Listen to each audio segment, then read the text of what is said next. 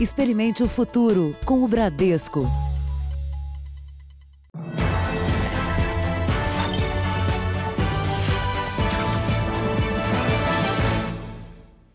Boa noite.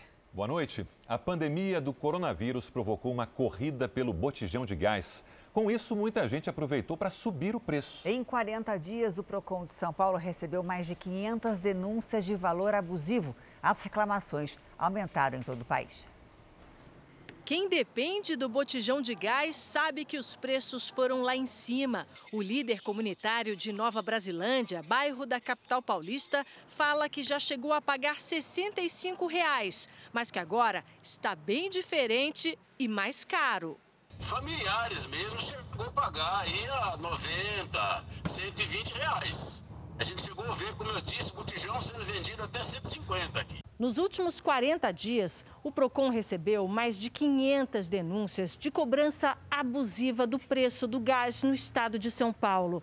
Um botijão como esse, de 13 quilos, chegou a ser vendido por mais do dobro do valor, por até 150 reais. De acordo com a Associação Brasileira de Defesa do Consumidor, essas mesmas queixas têm acontecido em todo o país todo mundo que está em casa agora precisa ainda mais é, ter o gás em casa. Então, quem não tem o gás canalizado vai precisar necessariamente do botijão e por isso, infelizmente, alguns revendedores aumentaram de forma abusiva o preço desse produto. Em São Paulo, o preço máximo para o botijão pequeno passou para 70 reais, e a entrega não pode custar mais do que R$ 9,90.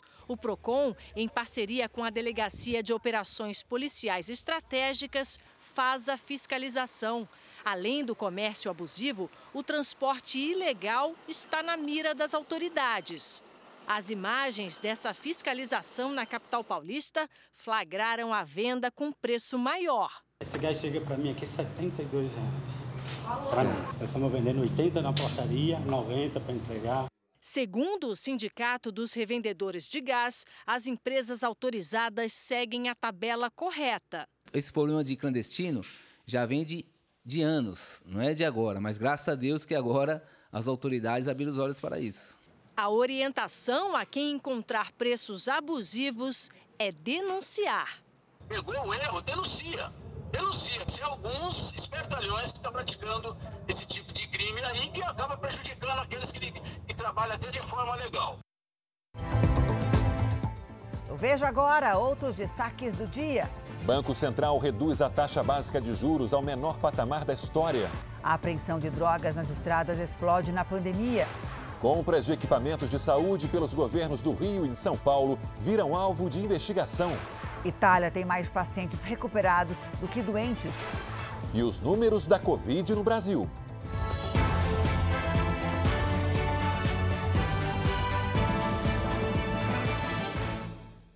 Oferecimento Bradesco, reinventando o futuro ao lado da sua empresa.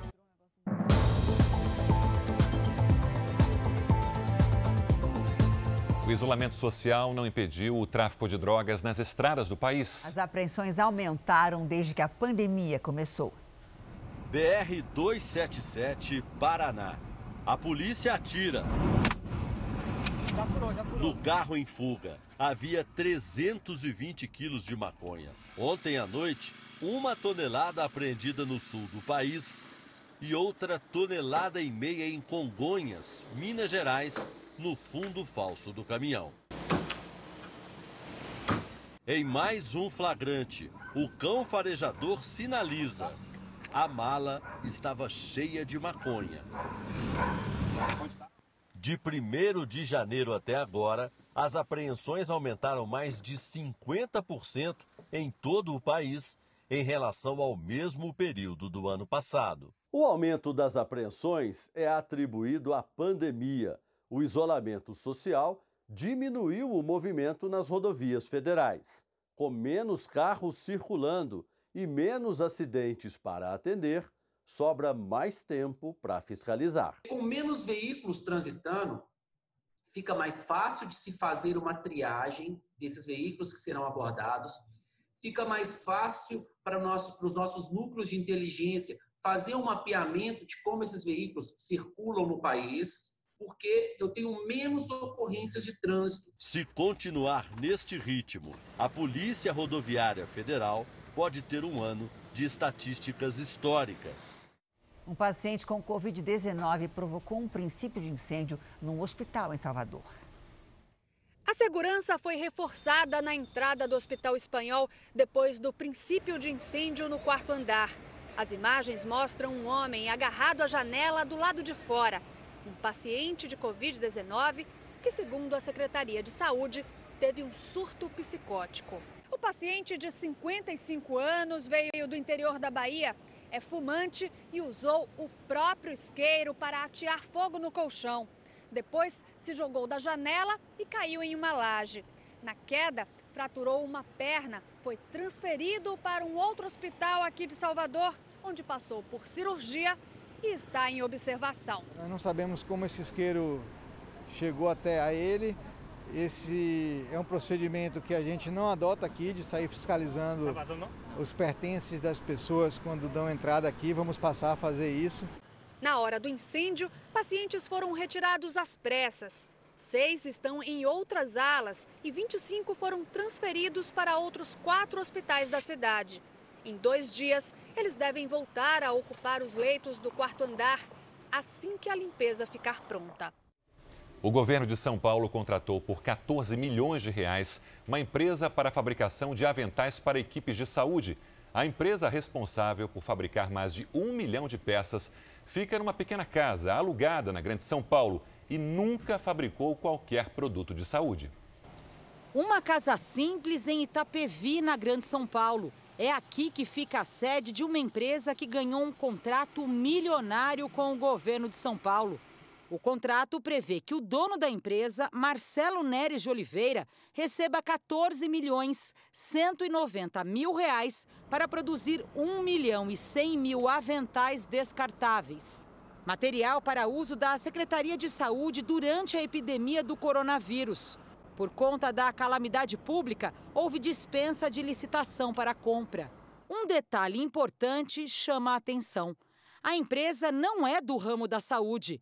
No Cadastro Nacional da Pessoa Jurídica, ela foi inscrita como editora de livros. O imóvel pertence à família de Rafael e foi alugado para Marcelo. Segundo Rafael, aqui nunca funcionou nenhuma empresa. Os aluguel estão uns 5, 6 meses atrasado o aluguel dessa casa. A gente até está entrando com ordem de despejo para ele sair. Deputados que apuram os gastos públicos do Estado desconfiaram da contratação e pediram para que o Tribunal de Contas do Estado investigue o caso. O núcleo de jornalismo investigativo da Record TV esteve hoje na sede da empresa com uma câmera escondida. O dono não estava, mas a mulher dele atendeu. Que horas que eu posso encontrá-lo? Minutos depois, uma equipe da Secretaria da Saúde veio até a residência. Nós viemos só verificar a questão de, de fabricação de produtos de interesse à saúde, para ver a regularidade e a qualidade dos produtos. Como ninguém atendeu, a PM foi acionada para que eles pudessem vistoriar a casa. Pouco tempo depois, Marcelo Neres chegou exaltado. Eu não autorizo a exposição da minha imagem. Ele permitiu a entrada dos fiscais, que não encontraram aventais, equipamentos e funcionários. O dono da empresa disse que a produção não funciona aqui neste endereço, que terceirizou toda a confecção dos aventais. Ele falou ainda que até agora não recebeu nenhum pagamento do governo do estado e que apenas 11 mil dos mais de 1 milhão e 100 mil aventais previstos no contrato foram entregues por falta de matéria-prima.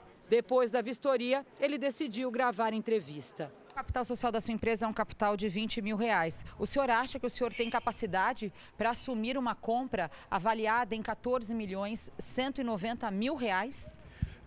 Nós buscamos parcerias, eu busquei. Há uma, hoje há uma escassez de TNT no mercado. Eles não, nós não estamos conseguindo fornecimento desse TNT. Mas a partir do momento que conseguimos o TNT, é, existem parceiros, apoiadores para ajudar no projeto, sim. Quem são esses parceiros, esses apoiadores? Não vem ao caso eu expor publicamente quem, quem vai colocar dinheiro para ajudar a compra da matéria-prima. Ele afirmou ainda que soube do chamamento do governo para a compra emergencial pela imprensa e disse que não vai conseguir cumprir o prazo estipulado para a entrega. Quando que o senhor terá 1 milhão e 100 mil aventais para entregar para o governo do estado, porque trata-se de uma pandemia. Né? Foi proposto hoje para a secretaria a prorrogação até 30 de agosto. Os deputados pedem ao Tribunal de Contas a suspensão da contratação da empresa até que haja apuração da regularidade da compra. A verificação da idoneidade da empresa é, uma, é um dever do qual a administração pública, de qualquer ente, de qualquer esfera, não pode se desincumbir. Em nota, a Secretaria Estadual de Saúde informou que a aquisição respeitou a lei, que permite dispensa de licitação e que a empresa foi escolhida por apresentar o menor preço entre as avaliadas. A Justiça negou um pedido para ampliar o distanciamento social no Amazonas. O estado vive uma alta no número de casos e também de mortes. Hoje, voluntários de outros estados chegaram a Manaus para trabalhar no combate à pandemia. Os profissionais fazem parte da Força Nacional de Saúde. São médicos, enfermeiros e fisioterapeutas enviados de todas as regiões do país. O Ministério da Saúde também destacou sete técnicos para dar apoio às gestões municipal e estadual. Eles chegam em meio ao aumento do número de casos confirmados. O distanciamento social segue como a principal estratégia, mas as autoridades locais percebem um relaxamento da população nos últimos dias. Obviamente que, que nós estamos numa tendência ainda de aumento, isso preocupa, né? principalmente o aumento no interior do estado. Hoje nós já temos 53 municípios dos 61 municípios do interior com registro de casos de Covid. O Jornal da Record entrou hoje na UTI do Hospital Emílio Ribas, em São Paulo, que é referência em doenças infecciosas. O hospital foi fundado há 140 anos, já enfrentou surtos de varíola, febre amarela e meningite. Agora se dedica a pacientes com Covid-19 internados pelo SUS. Depois de cinco dias internado e 14 isolado, Edson voltou ao trabalho para ajudar a salvar a vida de quem está com a mesma doença que ele teve, a Covid-19. É difícil voltar? Difícil, mas a, profissão, os colegas que estão tá precisando de você, dá aquele ânimo para você voltar. A rotina na UTI do Instituto Emílio Ribas, em São Paulo, é de estresse e medo entre os funcionários. Uma antecâmera de isolamento separa os leitos da área externa, mas o contato com os doentes é inevitável. A gente tem que ter um cuidado na hora de paramentar e principalmente desparamentar, né? Para não ter o risco de dar contaminação e o medo da gente se contaminar e acabar se levando para nossos familiares, né? O hospital é referência nacional em combate a infecções. Os 40 leitos da UTI estão ocupados. A grande maioria volta para casa. De cada cinco pacientes, quatro sobrevivem. Aqui no UTI, os parentes dos pacientes internados com Covid-19 podem entrar apenas uma vez por semana. Sempre precisam manter a distância, estão protegidos por duas portas. E a visita é muito rápida, dura de 5 a 10 minutos. E esse pouco tempo que o senhor tem aqui, o senhor faz o quê? De frente, Engraçado ali, viu? Médicos que há mais de três décadas atenderam os primeiros pacientes infectados com HIV no Brasil, hoje se impressionam com os riscos do coronavírus. Como médico que tenta resolver o problema, salvar o, paciente, essa doença ela frustra bastante a gente. Então isso é muito triste, a gente fica. Eh, não tem como emocionalmente não se abalar. O preconceito que existia contra os profissionais da saúde quando a AIDS era uma doença desconhecida agora se repete. A doutora Zarifa já sentiu isso. Os vizinhos acham que ela pode espalhar o coronavírus. O pessoal atravessa a rua. Quando me vê, atravessa a rua. Foge do meu marido. Mas o compromisso com a vida prevalece. A gente tem a vontade de curar. A vontade, essa vontade é maior que o medo, ela supera o medo. O Brasil tem 125.218 casos de Covid-19 e 8.536 mortes. São 615 óbitos desde o boletim divulgado ontem pelo Ministério da Saúde. 51.370 pacientes já se curaram da doença e 65.312 estão em acompanhamento neste momento. São Paulo tem 37.853 casos, com 3.045 mortes. Como o estado passou das 3 mil mortes, o governo decretou luto oficial por tempo indeterminado. O Rio de Janeiro tem, neste momento, 13.295 casos, com 1.205 mortes. Ceará, Pernambuco e Amazonas têm mais de 700 mortes cada estado. O Brasil já se prepara para adquirir vacinas contra a Covid-19 tão logo elas sejam descobertas. Vamos então a Brasília saber dos detalhes com a Cristina Lemos ao vivo. Cristina, boa noite. Boa noite, Sérgio. Boa noite a todos. É esperada uma corrida global por essas vacinas. Por isso mesmo, para não ocorrer o que aconteceu no caso dos equipamentos de proteção individual e dos respiradores, o Brasil já está em contato com os laboratórios que estão em processo de elaboração dessas vacinas.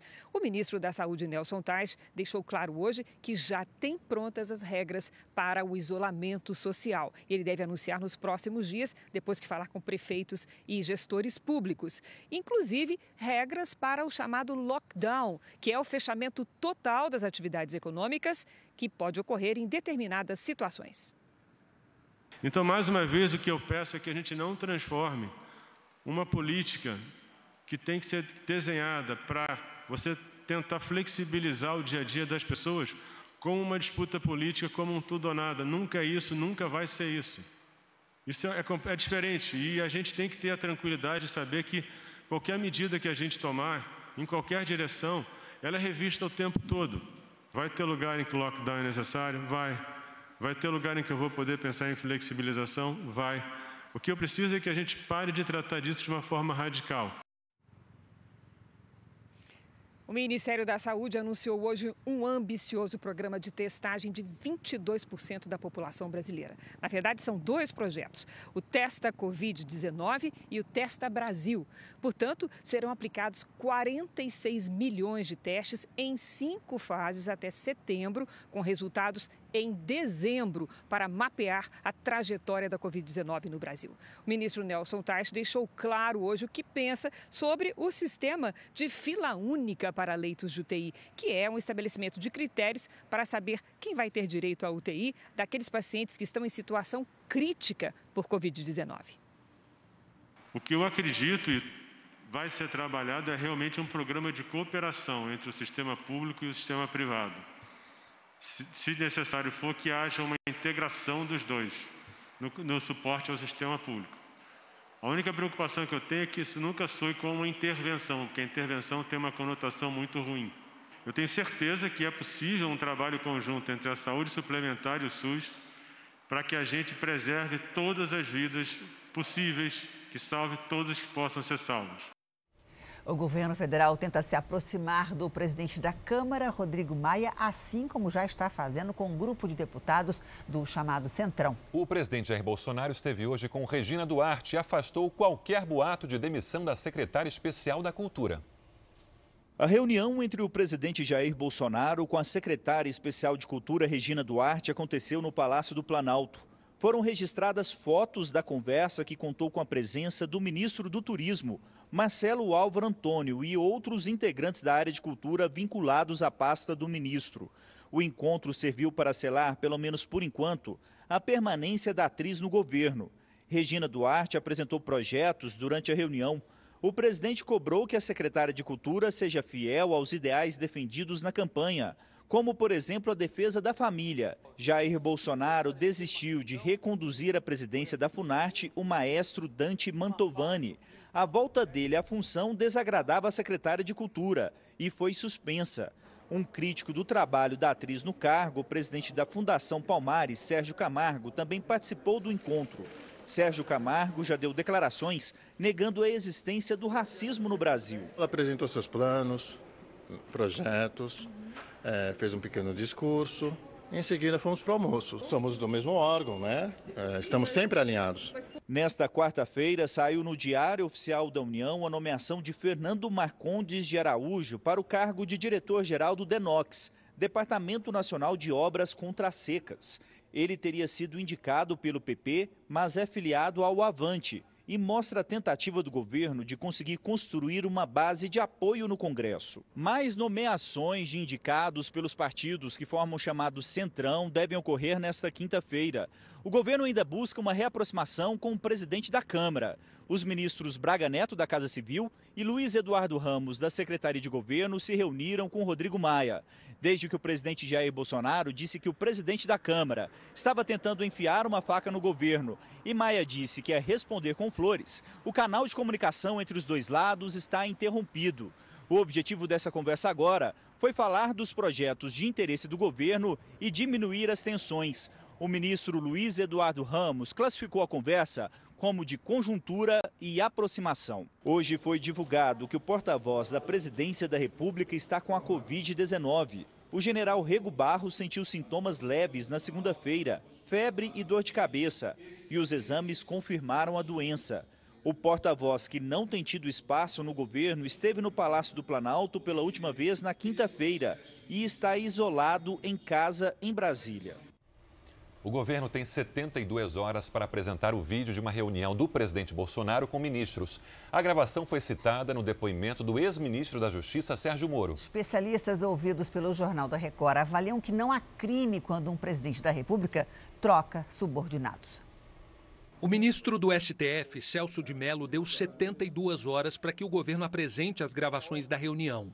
Nesse encontro, o presidente Bolsonaro teria cobrado a substituição do superintendente da Polícia Federal do Rio de Janeiro, do diretor-geral da PF e também pedido relatórios de inteligência à Polícia Federal. A reunião teria acontecido entre ministros de Estado e presidentes de bancos públicos, dentro do Palácio do Planalto, no dia 22 de abril. Pela decisão, as autoridades deverão preservar a integridade do conteúdo da gravação com sinais de áudio e vídeo, de maneira a impedir que as gravações sejam alteradas, modificadas ou suprimidas. Essa gravação pode ser usada na investigação aberta, a pedido do Procurador-Geral da República. Além disso, a Justiça Federal aqui de Brasília também deu prazo de 72 horas para que o presidente Jair Bolsonaro explique o motivo da mudança no comando da Polícia Federal do Rio de Janeiro. O chefe da Superintendência do Rio, o delegado Carlos Henrique Oliveira, foi convidado pelo novo diretor-geral da Polícia Federal para ser o diretor executivo da PF aqui em Brasília. Essa troca de comando no Rio também será alvo da investigação pela Procuradoria-Geral da República. Em depoimento aos investigadores, o próprio ex-ministro da Justiça, Sérgio Moro, declarou que o presidente Jair Bolsonaro não teria cometido qualquer tipo de crime. O presidente do Instituto dos Magistrados do Distrito Federal explica que teve acesso ao depoimento de Sérgio Moro e diz que não identificou qualquer tipo de crime que poderia ser atribuído a Bolsonaro dos fatos alegados, como consequência natural, esses fatos que foram alegados, eles podem demonstrar-se uma situação de constrangimento, uma situação que no serviço público a gente diria talvez é uma falta de, de harmonia entre as pessoas envolvidas, mas não necessariamente que descambasse para a caracterização de qualquer crime. Ainda segundo o jurista, não há nenhum problema em o presidente da República decidir pela troca de comando nas superintendências da Polícia Federal, como a que aconteceu no Rio de Janeiro. A mudança em si atende o que está previsto no ordenamento jurídico e não se pode partir da presunção de que a simples mudança significou algum desvio de finalidade, algum abuso de poder, etc. Quer dizer, não se pode presumir isso. Quer dizer, se alguém estiver alegando que isso aconteceu, tem o ônus de demonstrar de modo exaustivo que isso efetivamente aconteceu. Esta professora de direito também avaliou as provas apresentadas até agora o ex-ministro foi bastante cauteloso, estratégico, mas que dá um pouco mais do que na sua coletiva. Sem, contudo, essa é a minha visão, sem, contudo, já agora haver qualquer incriminação do presidente com base naquilo que foi falado na Polícia Federal. Nesse exato momento, nós ainda não temos, por exemplo, uma, uma prova cabal, enfim, uma demonstração cabal de, de um crime. O novo superintendente da Polícia Federal do Rio de Janeiro, Tássio Musi, esteve à frente de várias operações contra a corrupção no Estado. Entre os colegas, é considerado um delegado experiente. Tássio Musi está na PF há 17 anos. Já foi superintendente interino da instituição no ano passado. Atualmente estava à frente da Delegacia contra a Corrupção. No Rio, o novo superintendente foi responsável por alguns inquéritos da Lava Jato e coordenou operações que investigaram desvio de dinheiro durante a gestão do então governador Sérgio Cabral. Tássio Musi irá substituir Carlos Henrique Oliveira, que vai para Brasília. Nos Estados Unidos, mais de 20 milhões de pessoas perderam o emprego em abril por causa da pandemia. E grandes empresas viram o lucro despencar com o fechamento dos negócios. O reino da fantasia também contabiliza as perdas com a Covid-19. O lucro dos parques da Disney caiu 91% no último trimestre, quando todos foram fechados por causa da pandemia. Nos Estados Unidos não há data para a reabertura. O mês de abril foi o mais duro para os trabalhadores americanos nesta pandemia. Mais de 20 milhões perderam o emprego, o pior resultado desde 2002. O setor de serviços foi o mais afetado, com a eliminação de 16 milhões de vagas. Uma empresa de transportes por aplicativo anunciou que vai demitir 3.700 funcionários nos Estados Unidos, 14% da força de trabalho da empresa no país, que tenta retomar algumas atividades. Com as escolas fechadas em alguns estados, as crianças estão sem merenda escolar. Um estudo revelou hoje que uma em cada cinco não está recebendo a quantidade adequada de alimentos aqui no país, o que representa 17,4% dos menores de 12 anos. O percentual é quase o triplo do que foi registrado na crise econômica de 2008. Além disso, o estudo aponta que algumas famílias não conseguem chegar aos pontos de doação de alimentos. Na Flórida, por exemplo, as praias estão abertas, mas a polícia toma conta para que os banhistas mantenham a distância. Nesse parque de Miami Beach, os moradores não usaram máscaras e se juntaram em grupos. Por isso, ele foi fechado novamente. Nós vamos agora ao vivo aos Estados Unidos falar com a nossa correspondente Heloísa Vilela. O presidente Donald Trump afirmou hoje que a Covid-19 é o pior ataque que o país já enfrentou. Heloísa Vilela, boa noite. Boa noite, Sérgio. Pois é, o presidente sempre compara a pandemia a uma guerra e disse hoje que ela já é pior do que a, o ataque à base de Pearl Harbor na Segunda Guerra Mundial e também do que os atentados terroristas do 11 de setembro. Os Estados Unidos já têm mais de 70 mil mortos por Covid-19. Em Pearl Harbor foram 2.400. No 11 de setembro, quase 3 mil. E essa luta contra a pandemia leva mais tempo. Alguns estados do país já estão reabrindo o comércio com novas regras. Em Nova York, o governador Andrew Cuomo disse que o número de mortos no estado será maior do que as estatísticas indicam, porque muitas pessoas morreram em casa e não entraram na conta. Nas últimas 24 horas, Nova York registrou 230 óbitos por Covid-19. Sérgio Janine. Obrigado, Heloísa. Até amanhã. Como é que está a busca pela cura, Janine? Boa notícia. Pesquisadores da Coreia do Sul estudaram dois medicamentos aprovados para testes nos Estados Unidos e concluíram que eles tiveram resultados promissores contra a Covid-19. A equipe decidiu testar as drogas já analisadas pela Agência Americana de Saúde porque o estudo poderia acelerar a aprovação dos medicamentos. A pesquisa apontou que um vermífugo demonstrou alta capacidade antiviral e que um corticoide usado para asma pode ser um bom anti-inflamatório contra a Covid-19. Os testes foram feitos em células. Também hoje, uma empresa de produtos biofarmacêuticos da China publicou resultados positivos de testes realizados em animais para uma vacina contra o coronavírus. Os autores afirmam que a vacina foi eficaz e segura em macacos e agora deve ser testada em humanos. E uma pesquisa do Hospital Mount Sinai, em Nova York, comprovou a importância do uso de anticoagulantes no tratamento da Covid-19. Segundo pesquisadores, o medicamento deve ser usado logo que o paciente chegue à emergência. Os anticoagulantes são prescritos quando há risco de entupimento dos vasos sanguíneos, o que é comum em doenças infecciosas. O uso do remédio pode prevenir infarto, AVC e embolia pulmonar em pacientes com coronavírus. Vamos agora com a opinião do jornalista Augusto Nunes. Oi, Augusto, boa noite a você. Boa noite, Janine, Sérgio. Boa noite a você que nos acompanha. Nesta quarta-feira, a juíza Cátia Ferreira ordenou a interrupção da retomada gradual de atividades comerciais no Distrito Federal, autorizada pelo governador Ibanês Rocha. O Supremo Tribunal Federal decidiu há algumas semanas que são atribuições de governadores e prefeitos o planejamento e o comando do combate à pandemia de coronavírus.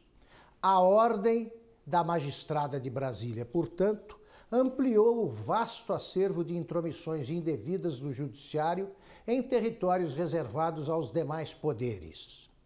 Como reagiria o juiz de um município cujo prefeito resolvesse escalar os integrantes do tribunal do júri?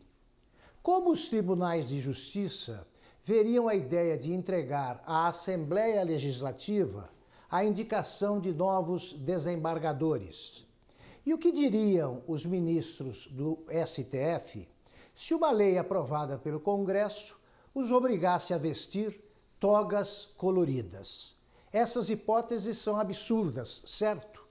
Tão absurdas quanto decisões de juízes que enxergam no espelho um príncipe de aldeia, um vice-rei de província ou um monarca do país do carnaval. Daqui a pouco, pesquisadores brasileiros também estão na corrida por uma vacina contra a Covid-19. E ainda nessa edição, a Itália registra mais pacientes curados do que infectados pela doença.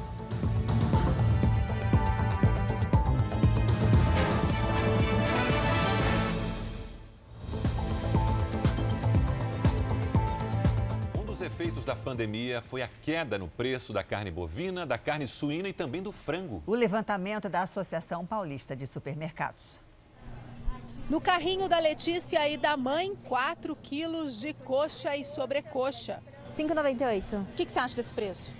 Tá bom o preço, tá barato. Os preços caíram porque o consumo diminuiu. Os restaurantes estão fechados. A redução nas exportações também fez aumentar a oferta no mercado interno. Muita carne, pouca procura, preços menores. Aqui, por exemplo, o quilo do colchão mole em janeiro custava 32 reais. Hoje sai em torno de 24. Em março, a Associação Paulista de Supermercados registrou queda de 2% no frango, 8% no pernil, contra filé 11% e 15% na alcatra. As famílias estão receosas em relação ao futuro, estão com receio de consumir a mais ou muito a mais, né? E fora isso, o churrasco é um evento social no Brasil, tá? O que a gente não tem hoje. Na casa da Marisa moram 12 pessoas. Só ela está trabalhando. Tá comendo é, salsicha, ovo, essas coisas mais baratas. Essa semana agora que eu vou começar a comprar mistura mesmo, assim, carne. E vou levar a bisteca e vou levar também frango. Hoje, Manuel comprou o colchão duro. Apesar da queda no preço, acha que carne ainda não é para todo mundo. Para quem não está desempregado, né? Dá, quem está trabalhando, está tendo salário em dia, dá, dá para escapar, né? Agora quem não está tendo renda, fica mais difícil né, de comer carne todo dia.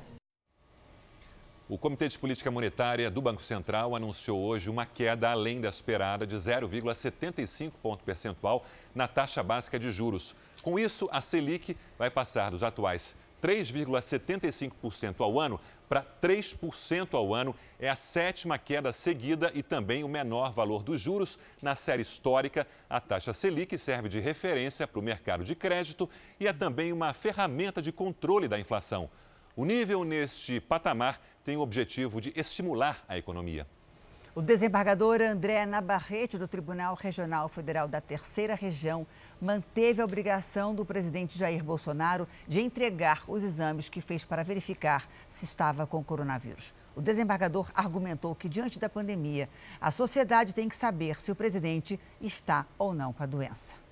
A campanha SOS Famílias do Sertão vai ajudar moradores do interior do Nordeste em meio à crise da pandemia. Para doar, é só aproximar o celular do QR Code que está no canto da tela.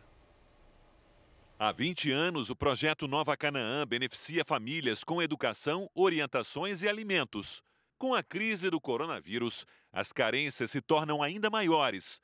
A campanha quer manter a ajuda social já oferecida pelo projeto no sertão nordestino e estender a mais pessoas. Veja a seguir: Estados Unidos e China esquentam a discussão sobre a pandemia. E veja também: multinacional de cosméticos que nunca fabricou álcool em gel agora distribui o produto a comunidades carentes.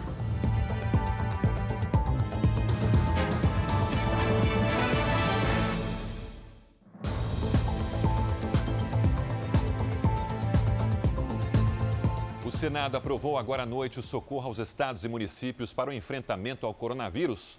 Luiz Fara Monteiro, boa noite. Boa noite, Sérgio. O texto prevê que a União vai repassar a ajuda de 60 bilhões de reais a estados e municípios para o enfrentamento ao coronavírus. O auxílio foi aprovado por unanimidade e simplifica o uso de dinheiro público para ações como contratação de pessoal temporário, obras, serviços e compras exclusivamente durante a situação de calamidade pública, além de autorizar o Banco Central a garantir liquidez no mercado de capitais. O Poder Executivo poderá deixar de cumprir a regra de ouro que vetava a União, estados e municípios municípios de contrair dívida para pagar despesas como a folha salarial. Mais cedo, a Câmara aprovou o chamado Orçamento de Guerra, que vai simplificar ações contra a pandemia da Covid-19. Sérgio Janini. Obrigado, Fará. O Ministério Público do Rio de Janeiro recomendou que o governo do estado e a prefeitura da capital adotem a paralisação total das atividades por causa da pandemia do coronavírus. Vamos ao vivo com Pedro Paulo Filho. O que motivou essa dura recomendação, Pedro Paulo? Boa noite. Boa noite, Sérgio. Boa noite a todos. Foi um estudo feito aqui pela Fiocruz que recomendou que o Rio de Janeiro, concluiu que o Rio de Janeiro adote medidas mais severas de isolamento porque o sistema de saúde corre o risco de colapso. Hoje a capital fluminense já adotou o bloqueio em três bairros, mas ainda tem muita gente nas ruas. Na paralisação total, os moradores só podem sair de casa para exercer atividades essenciais. O governo do estado e a prefeitura não se pronunciaram. Sérgio Janine. Obrigado, Pedro Paulo. Obrigada. Pesquisadores do Instituto Butantan, em parceria com a Universidade de Harvard, já trabalham para criar uma vacina. Uma corrida pela vida e contra o tempo. No mundo inteiro, equipes de cientistas se empenham dia e noite no mesmo desafio, cumprindo protocolos rigorosos, achar uma vacina, um antídoto contra o vírus que já matou mais de 250 mil pessoas no mundo. Uma queda de braços entre a precisão, a eficiência e a urgência. No Brasil, um dos institutos mais respeitados do país, o Butantan, em parceria com a Universidade de Harvard, também entrou nessa corrida, aproveitando a expertise já usada em outras vacinas, como a SARS, com técnicas inovadoras de biotecnologia. Uma experiência que está sendo muito importante são os outros coronavírus, que já teve surtos anteriores. A estratégia é recorrer ao mesmo mecanismo usado por certas bactérias para despistar o sistema de defesa do organismo.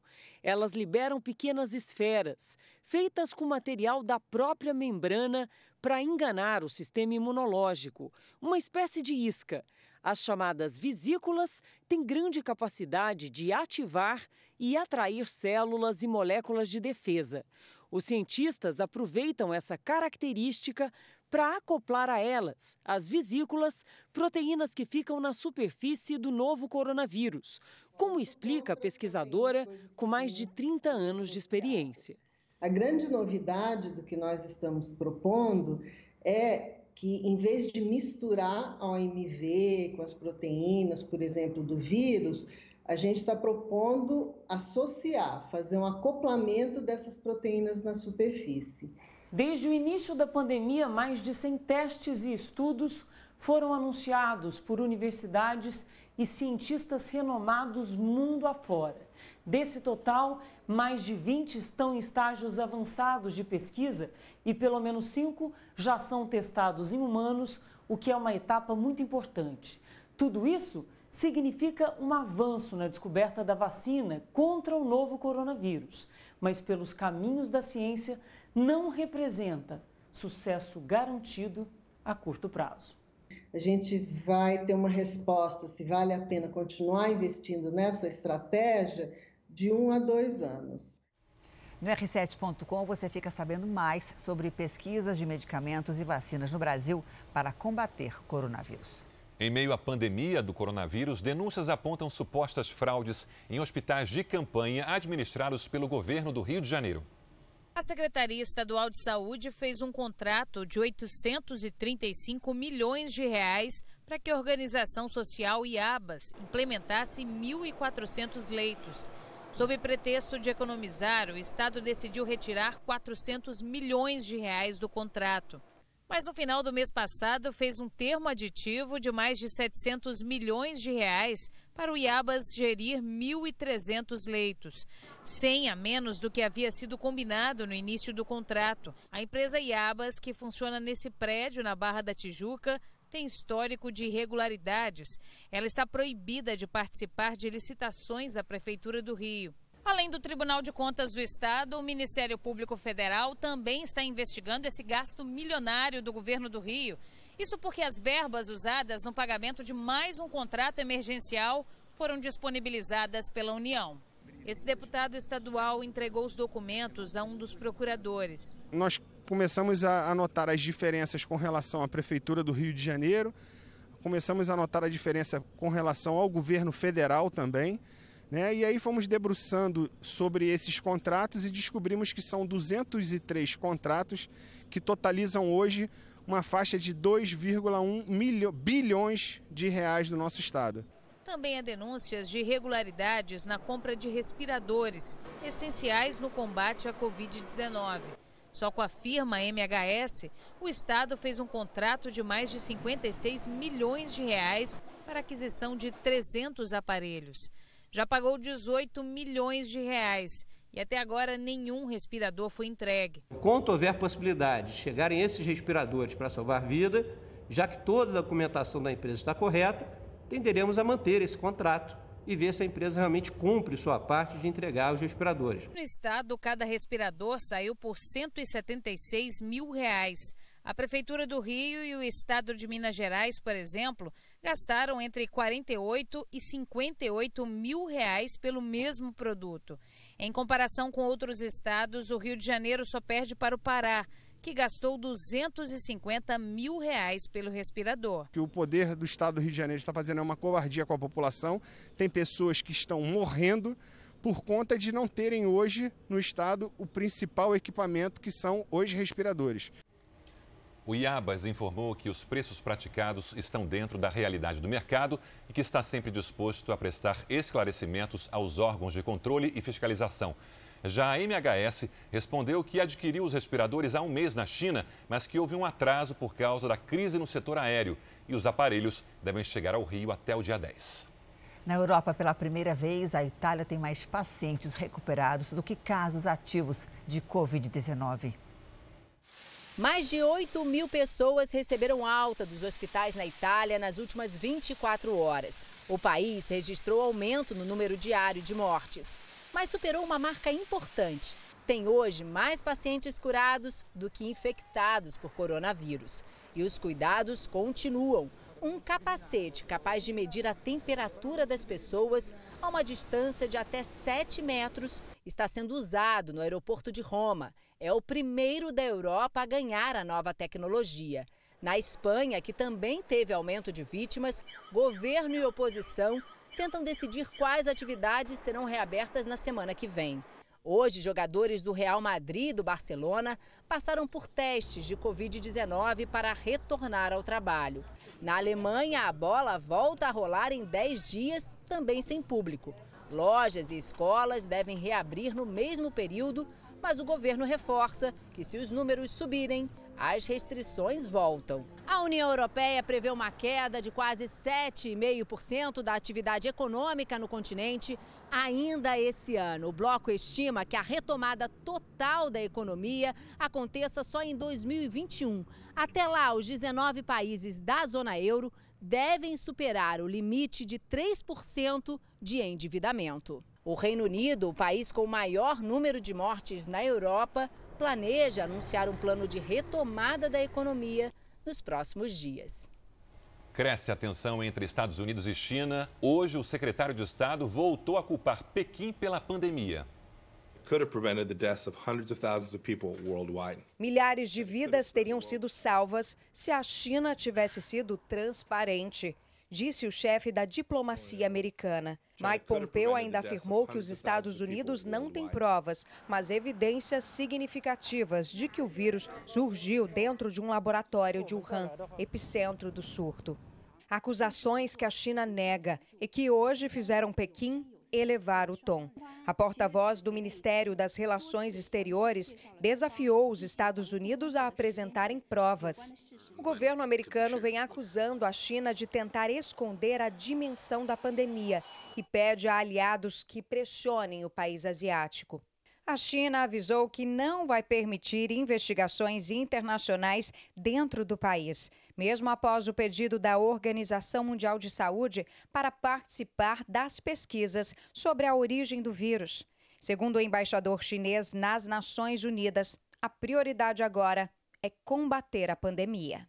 Na cidade de Wuhan, mais um passo para a volta à normalidade. 121 escolas reabriram depois de semanas de isolamento. A capital Pequim não registra nenhum caso da doença há 20 dias recebeu alta o último paciente que estava internado no hospital de campanha no Central Park, em Nova York. Muitos aplausos e comemoração. O último paciente deixou o hospital numa maca. Desde o dia 1 de abril, 315 pacientes infectados pela Covid-19 foram tratados no hospital de campanha no Central Park e, com a redução do número de casos na cidade, não vai receber novos pacientes. Empresas solidárias nesse momento de crise que se comunicam com a sociedade incentivam o consumo consciente. Segundo a Associação Brasileira de Anunciantes, é hora de dialogar com o consumidor.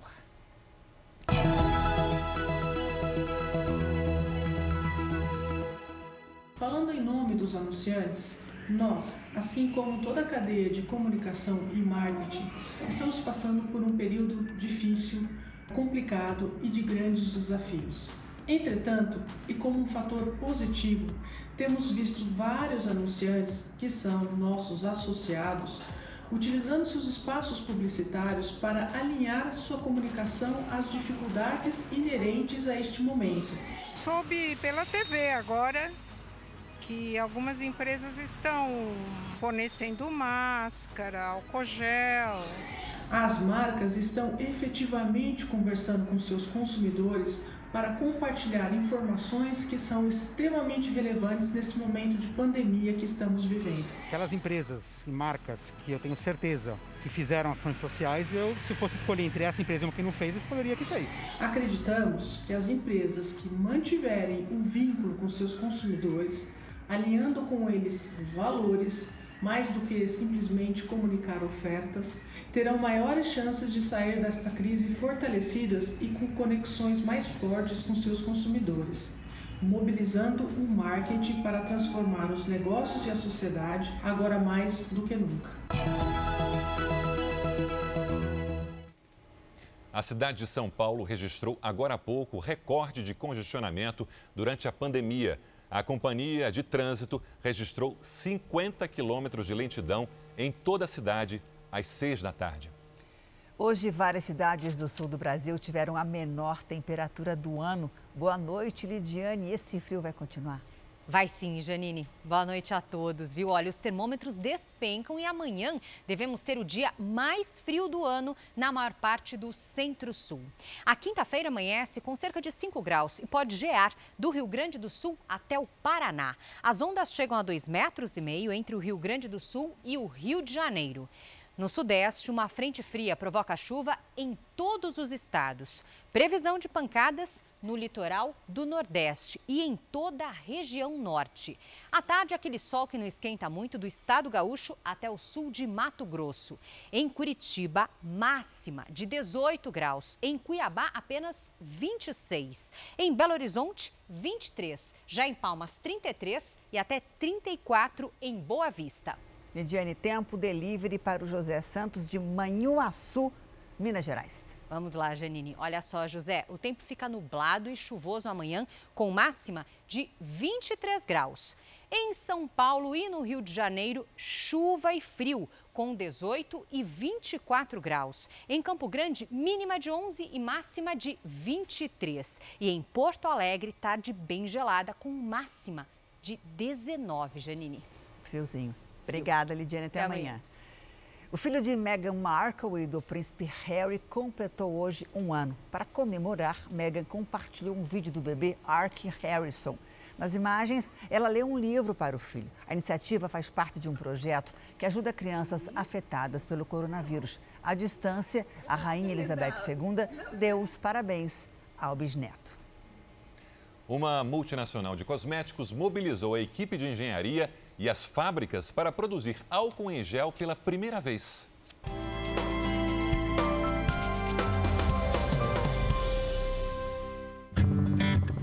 Comunidade da Maré, no Rio de Janeiro. É de porta em porta que a solidariedade se apresenta. Os voluntários entregam aos moradores álcool em gel. Precisamos muito de ajuda como essa, esse tipo de solidariedade e quem puder ajuda nesse combate contra o coronavírus. A doação é da L'Oréal, multinacional de cosméticos. E a meta é beneficiar 250 mil famílias em áreas pobres. Brasileiros que estão precisando muito de apoio neste momento, como os moradores da Rocinha, também beneficiados na ação. Essa doação vai ser muito importante para o higiene pessoal dessas pessoas que hoje, devido ao isolamento social, não tem oportunidade de estar correndo atrás do seu dinheiro. Hospitais no Distrito Federal, Ceará, Rio de Janeiro e São Paulo também receberam os frascos. Esta entrega é de produtos para a Santa Casa, na capital paulista. Aqui, além do álcool em gel, os profissionais de saúde também recebem hidratantes. Afinal, nesta maratona da pandemia, as mãos de quem cuida dos doentes também precisam de cuidado.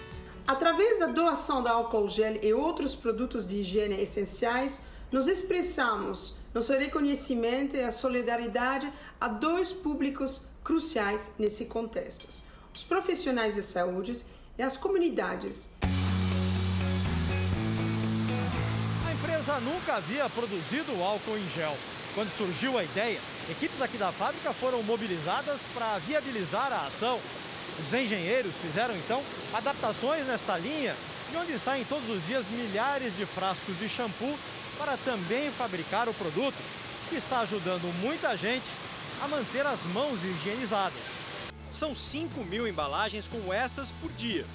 A indústria planeja doar no total 170 toneladas do produto. No momento onde distanciamento social é palavra-chave, conseguimos como nunca proximidade com a sociedade. A iniciativa da empresa teve a adesão imediata dos funcionários, com a alegria de poder contribuir com quem precisa. É um dos maiores trabalhos que eu já fiz parte na minha vida. Isso é uma das coisas que mais me orgulha. O Jornal da Record termina aqui. A edição de hoje na íntegra e também a nossa versão em podcast estão no Play Plus e em todas as nossas plataformas digitais. E à meia-noite e meia tem mais Jornal da Record. Fica agora com a novela Apocalipse. Boa noite para você, se cuida e a gente se vê amanhã. Boa noite e até amanhã.